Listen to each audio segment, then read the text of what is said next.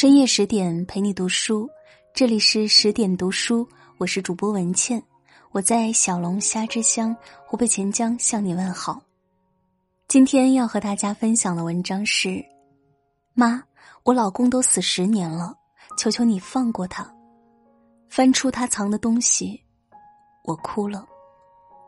作者刘小念。国臣走的那一年。婆婆六十四岁，在这之前，我们等了她整整七年。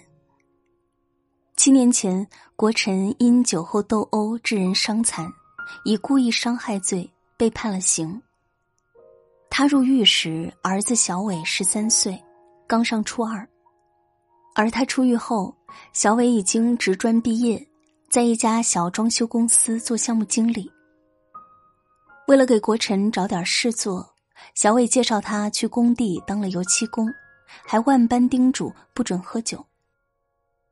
那天中午吃饭时，国臣买了一瓶啤酒，小伟正好在现场，就数落了一句：“爸，下午还得干活大中午的喝什么酒？你好了伤疤忘了疼吗？”结果，国臣一句话没说就走了。等我们找到他时。已经变成了护城河岸边的一具尸体。他是喝农药走的，一句话也没留。我和国臣青梅竹马的一起长大，他虽冲动，但讲义气，人是个好人。我爸妈去世的早，他从童年开始就一直保护着我。所以，即使他锒铛入狱，无数人劝我离婚，我都从来没有动摇过。我心里只有一个信念：照顾好儿子，等国臣出来，人年纪大了也就稳重了。我们一家人历经劫难，个个年富力强，一定会迎来好日子的。但人生就是这样事与愿违，入狱自杀，我用七年时间盼来的，是国臣留给我的一个比一个糟糕的残局。这狗血的人生。真是让人欲哭无泪。从找到他，到他入土为安，婆婆一滴眼泪都没掉。她一直在骂，骂他是酒鬼，狗改不了吃屎；骂他命短福薄，还祸害别人；骂他这辈子活得自私失败；骂他不配为人子、人夫和人父；骂的连帮忙张罗葬礼的邻居都听不下去了。他们劝诫婆婆：“别骂了。”你这样骂，走的人很难清静，无法早登极乐。可是婆婆却骂得更加大声：“他这种畜生不如的东西，凭什么得清静？凭什么登极乐？”国臣走了，婆婆对他的恨意却并没有停止。她不由分说的把家里国臣的东西全部扔掉，在我哭的时候，恨恨的对我说：“这种人，不值得你等七年。”也配不上你给他掉眼泪。他还对我说：“有合适的人，你就把自己嫁了。这些年你的好光景都喂了狗，以后你想怎么活就怎么活。”不仅对我，在小伟面前，他也毫不掩饰对国臣的恨意。这样的爹没有也罢，以后咱们好好过日子，就当家里从来没有这个人。他走了挺好，不然指不定又给家里惹出什么祸端来。婆婆在每天的谩骂里焕发出强大的生命力。本来已经退休的她，打算把儿子从监狱里判出来后，跟公公享享清福的。国臣走后，他承包下城郊一片蔬菜大棚，每天种菜卖菜。百来斤的白菜装在袋子里，他毫不费力的扛着就走，健步如飞。大棚里的活儿又脏又累，就算这样，他还能腾出时间来，每天在我们下班前跑到我们家，帮我和小伟做一顿像样的晚饭。时常，我们清晨上班时，发现顶花带刺的黄瓜、自然熟的圣女果已经洗好。分装成小袋儿，放在门外的架子上。不用说也知道，是婆婆送过来，让我们带到单位去吃的。偶尔，我或小伟有时间时，会去婆婆的蔬菜大棚帮忙。看着她累得又黑又瘦，我们都很心疼，劝她别干了。每一次，她都以骂骂咧咧回应：“我不用休息，我就是要把日子过得红红火火，让那个死鬼后悔。爷们儿一个，活着都不敢。我呸！”而我们已经渐渐习惯了婆婆这些口头禅式的谩骂。如果这样能让她好过一点，那就让她骂吧。而在她的怒气冲天里，我们对国臣的怨气似乎也没那么重了。时间是最好的药，更何况我们的日子永远是问题接着问题。比如，小伟谈了个女朋友，可是那个女孩的父母得知他有那样一个爸爸后，棒打鸳鸯。小伟是婆婆的软肋。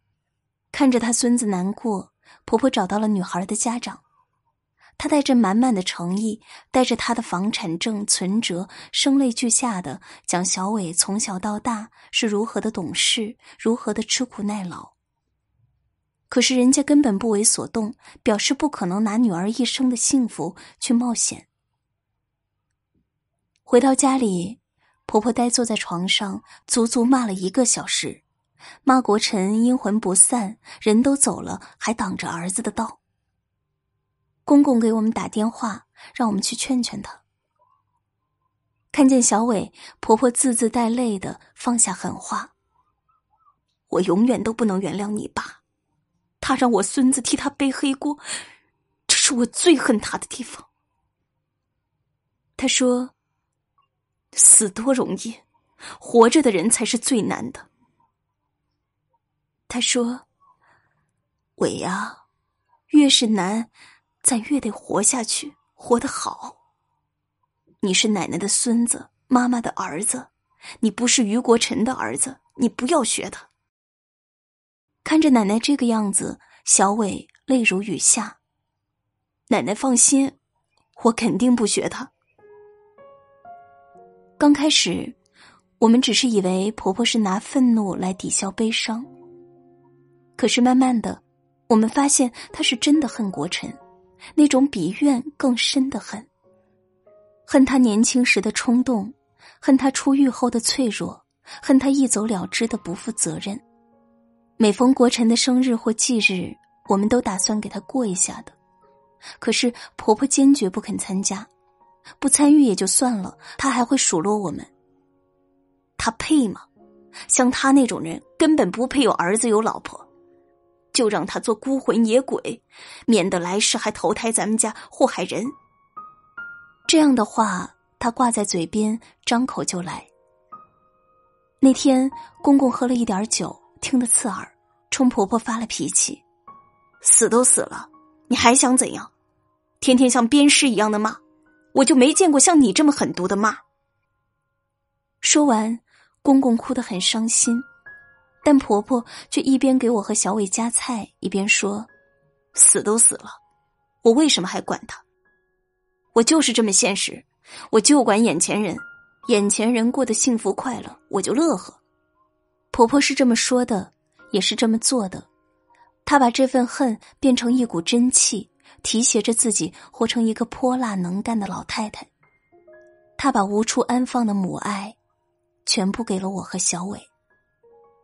婆婆没日没夜的在大棚里干活儿，用邻居的话说，自从国臣走了后，你婆婆走路都是小跑，活得劲儿劲儿的。她就是靠着这股劲，替小伟首付了一套一百平米的房子。小伟不想要这么大的房子，可是婆婆特别坚持，我这也是为自己。你给奶奶留一个房间，总不能奶奶以后去你家。连住的点儿都没有吧？房子交付了，为了省钱，小伟自己装修。婆婆一有空就去陪他，他看孙子的目光就像欣赏国宝。我孙子心灵手巧又能干，以后不知道哪个姑娘有这么好的福气。伟呀，在外面给别人家干活，也得像给自己家这样干。踏踏实实的做人，饭吃的香，觉睡得好。伟呀，你都二十四了，奶奶还想亲你。一看见你，奶奶心里就跟开了花似的。于是，二十四岁的小伟就从梯子上下来，假装从奶奶身边路过，然后突然就把奶奶抱起来，原地转圈，或者在奶奶脸上亲上一口。每每此时，婆婆满脸的皱纹，笑成了一朵花儿。小伟在二十五岁那年结婚了。结婚当晚，婆婆过来陪我，我们婆媳俩躺在一张床上。按照惯例，他还是骂了国臣。骂够了，他从兜里掏出一个存折，指着上面不到两万元的存款，神秘的对我说：“我大孙子现在结婚了，我心放下了。从现在开始，我又有了新目标。”我问他。啥目标？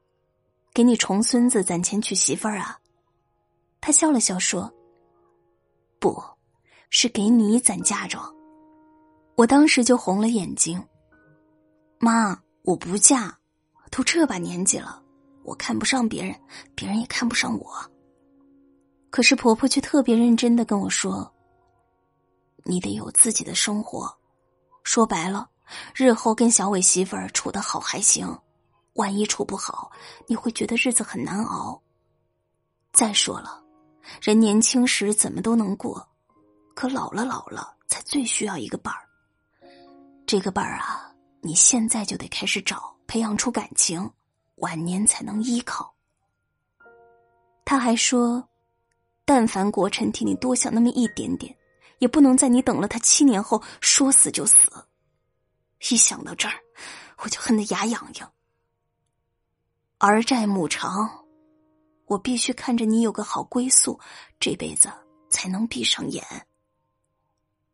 那晚，婆婆在我亲口答应了这件事后才肯睡觉，而我失眠到天明。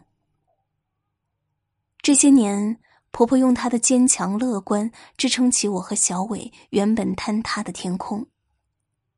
我突然想到，小伟平时有个头疼脑热。我这个当妈的都会揪心，而婆婆这些年失去她唯一的儿子，心一定很疼吧？可是我们都不敢问她，我们都怕她哭，怕她病，怕她突然脆弱下来。这个家全靠她用那股子不服输、不卖惨的劲头顶着。看到她，我们就觉得可以挺胸抬头的过下去。可是，生活并没有因此放过这个苦命的老太太。那年夏天下了三十年以来最大的一场暴雨。婆婆想赶在暴雨之前抢收一些蔬菜去卖，谁知狂风暴雨来得急，大棚的盖子被掀走，几根碗口粗的水泥柱子把婆婆当场砸倒在地。等我们赶到时，她已经疼晕了过去。有一根柱子将他的腰椎砸成粉碎性骨折。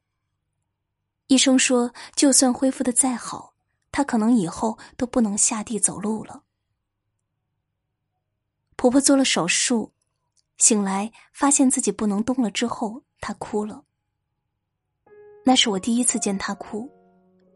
她说：“如果我真的不能走了，得靠你们伺候，那我就去死。”我们都知道他是不会随便拿死说事的，他说得出来，也一定做得到。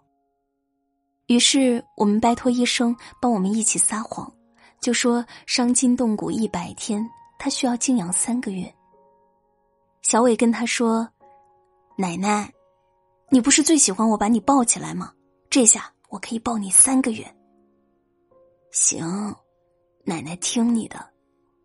但地里的菜等不了奶奶那么长时间，我最多怕我一个月就得起来收菜。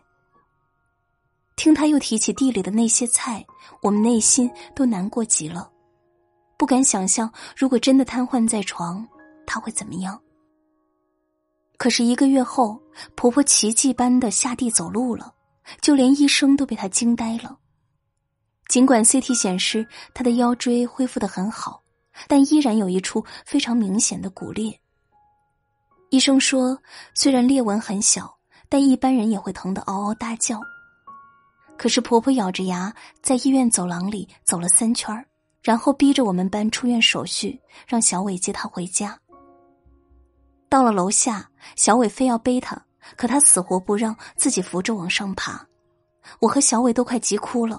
他突然停下来，扔一句：“老天爷不可能让我死了儿子，再把我弄瘫了拖累人，我有数。”说完，他大步朝前走去，虎虎生风，留下我和小伟满脸是泪的跟在他后面。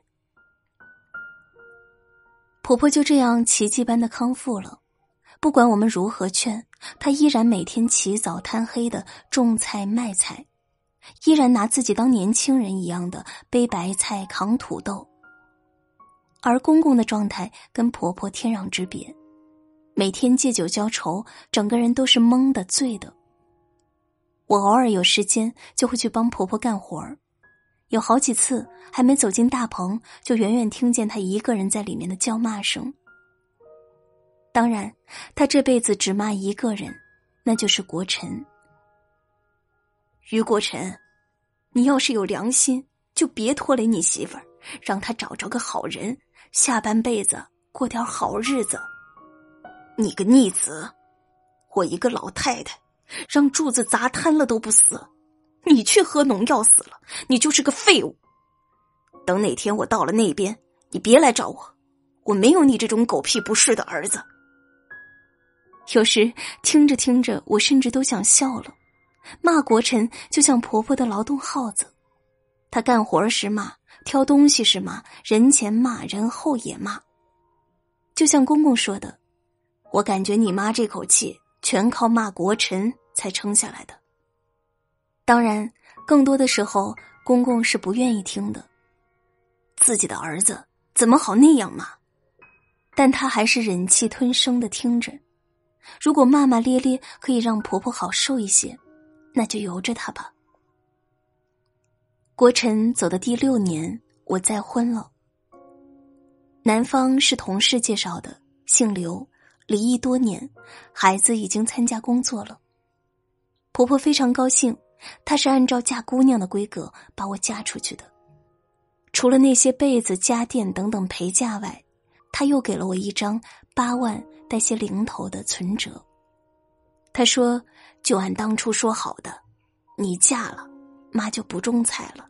你原来的房子还有这些钱，自己留着，过得好就是你俩的共同财产。如果受了委屈，就回家，你什么都不用怕。”那一天，我扑在婆婆的怀里，淋漓尽致的哭了一次。我说：“妈。”你一定要健健康康的活着，让我也有机会照顾你。她说：“行，这些年要是没有你和小伟，妈也活不下来。”这一次，婆婆没提国臣半个字。从那之后，我们都再没听她骂过国臣。我们都认为，再刻骨铭心的爱与恨，都会被时间的洪流稀释。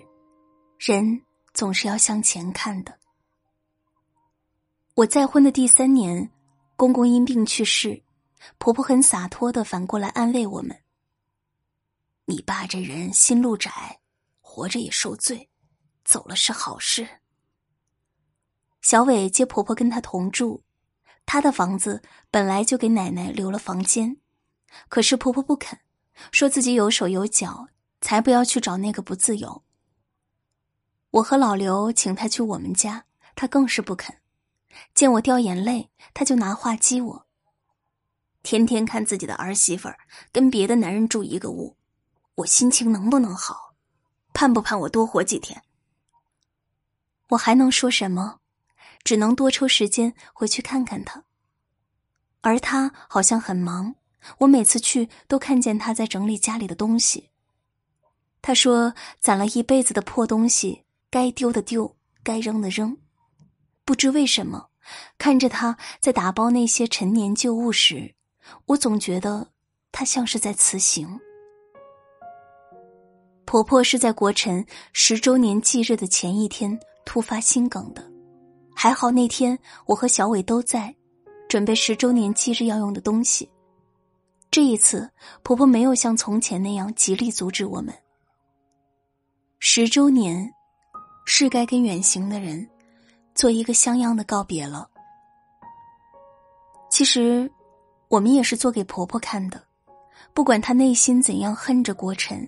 她当然希望我们还记得她，还能为她做点什么。那天晚上八点左右，一向身体硬朗的婆婆就那样突然倒下了。我们以为按照婆婆的身体素质，她一定会像上次一样创造奇迹。可是抢救过来的婆婆在一天之内被下了三次病危通知。医生跟我们说。老太太的各项指标并不是最坏的，但她的求生意志很薄弱。病床上的婆婆始终闭着眼睛，不管小伟怎样哭喊着奶奶，她都没有睁开。到了第二天下午两点，她的血压一直在降，医生给她打了好几次升血压的针，她才在三点左右清醒了大概一分钟。医生让我们跟他道别，他看到了我们，但又似乎没看见，只说了一句：“国臣，别怕，妈来了。”婆婆就这样走了。在国臣去世十周年忌日这一天，直到整理他的遗物时，我们才知道，于婆婆而言，这不是赴死，而是赴约。他几乎扔掉了和公公生前的所有衣物，衣柜里唯一留下了三包东西，一包是手工鞋垫，有将近二百双，上面还用红丝线绣着“踩小人”三个字。我记得国臣生前只穿妈妈手工缝制的鞋垫。柜子里还有十套崭新的衣服，用崭新的袋子独立包装着，上面写着年份。那是国臣走后，婆婆每一个春节买给她的新衣。还有一包全是小食品，瓜子、盐焗花生、辣条，其中很多已经过期了好多年。这三样东西是国臣生前最爱吃的。他骂了自己儿子多少年，他就想念了自己儿子多少年。我不敢想象。一年又一年，一天又一天，他做这些事情时的心情是安慰，还是撕裂？关于婆婆的死，很多人不解。有人说，最难过的时候，老太太都挺过来了；也有人说，像这种经历过大坎坷的人，一般都长寿；还有人说，人想人是想不死人的。我和小伟曾天真的认为，婆婆一定会长长久久的陪伴着我们，直到我们埋葬了她，依然不相信她已经离开了我们。我们娘俩倔强的谁也不肯哭，我们以为不哭她就没走。那天半夜，我收到小伟发来的截屏，他在追一部韩剧。你好，再见，妈妈。他想念奶奶，茶饭不思，媳妇儿就推荐他看这部剧，说或许会有点帮助。剧中有一句话是这样说的：“丧偶的女人叫寡妇，丧偶的男人叫官夫，失去父母的孩子叫孤儿。你知道为什么失去孩子的父母没有名字吗？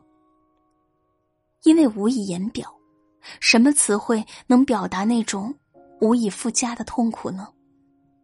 我们娘俩接通了语音通话，却谁也没有说话。我们就这样隔着手机屏幕聆听彼此的哭声。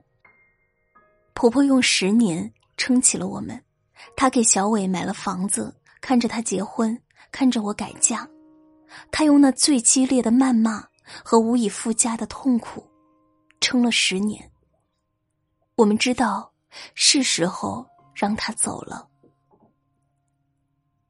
再见，妈妈。再见，奶奶。更多美文，请继续关注十点读书，也欢迎把我们推荐给你的朋友和家人，一起在阅读里成为更好的自己。